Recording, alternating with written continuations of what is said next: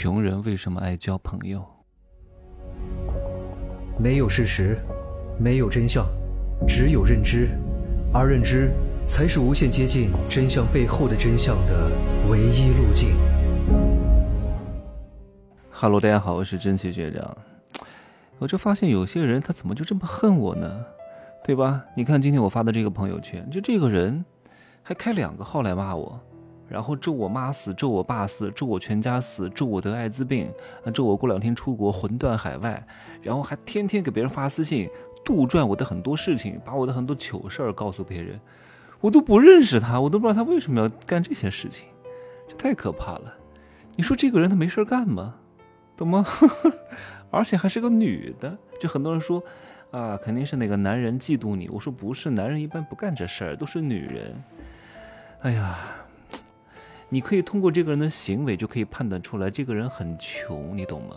因为穷人特别喜欢花时间在一些不关他的事情身上。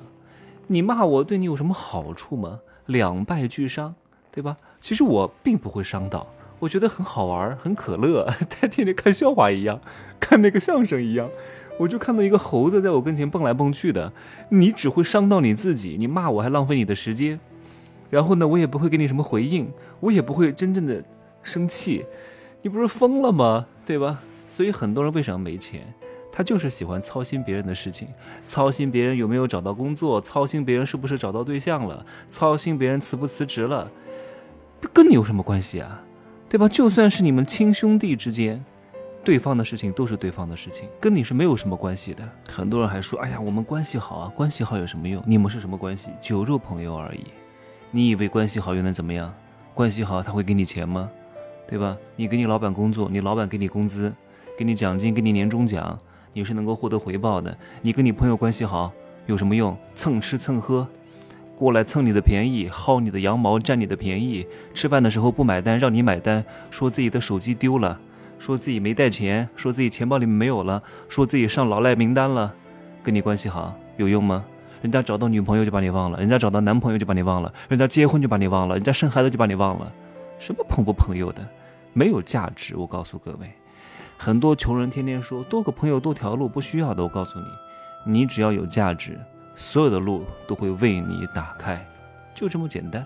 请朋友吃饭不如请客户吃饭，客户才是你最大的朋友。很多朋友啊，都是见不得你好的啊。今天还有一个人。给我发来一个信息，我很多节目都是根据他的原型去讲的，因为他就是那种姿色非常不错，以前啊当过模特，形象很好一个男孩，对吧？现在三十多岁，然后学历也还不错啊。然后呢，他说：“真奇啊，我以为我我以前看你讲的那些话，我总觉得想怼你两句。哎呀，总觉得你是那种成功学导师，可是。”我发现不对，他说那些成功学导师说的话，特别激励人啊，特别的舒服。可是听完之后发现没用，叫食之无味，弃之可惜。但是你讲的这些东西啊，我是，哎呀，我是真不敢看，我也真不敢听，真他妈难听啊，真他妈刺耳呀。可是真他妈有用啊。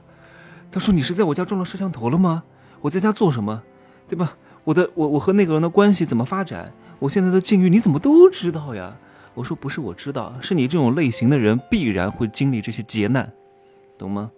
我是看到周边非常多的有点小姿色、有点小姿色的人的陨落，你和他们大致都是一样的，殊途同归，对吧？你只不过是我讲的大道规律上的一个案例而已，所以我不是懂你，是我懂世间的规律，必然会如此。你是按照这个规律去走的，只不过现在你可能遇到困难了，这个是什么困难？就是按照这个事物规律的发展，它必然会遇到的一个劫难。你可能色正在衰减，为什么色会衰减？各位，有人问我怎么保养的，我说很简单，你不要问我怎么保养的，叫有钱、有观念还自律，你一定不会太丑的，一定状态会非常好的。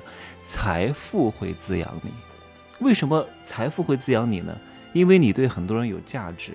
你在创造价值，你会你会有那种拼搏向上的精神，你活在一个精神愉悦当中，这种东西也会滋养你，进而有了财富，财富带来一些物质，那些营养食品，那些好的东西，它也会滋养你，整个氛围都在滋养你，对吧？你有一种向上的气息，你有一种蓬勃的生命力，请问你的状态能不好吗？哪怕你的五官在衰竭，但是各位，你会有神韵，叫气韵生动。各位，有很多肌肉猛男听我的节目，我把这句话送给你们：气韵生动，光健身没有用的，健身不代表身体好啊，你的气质不见得有，你的这种神韵不见得有，你就像一个这个浑身。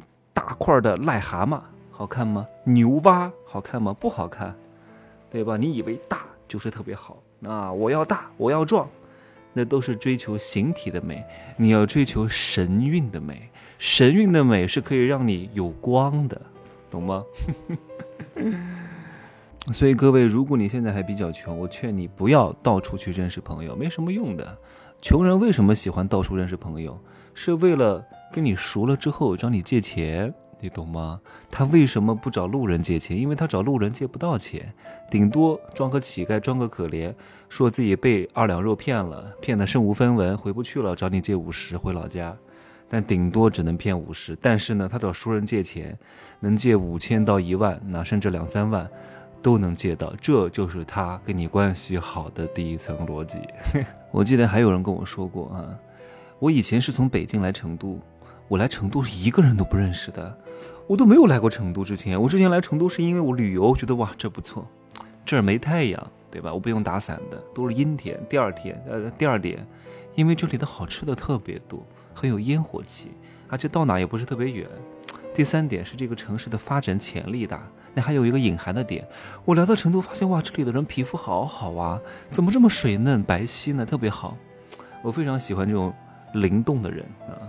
然后我就来了成都，花了两天的时间，先住在酒店里面，然后就找了一个房子租住下来。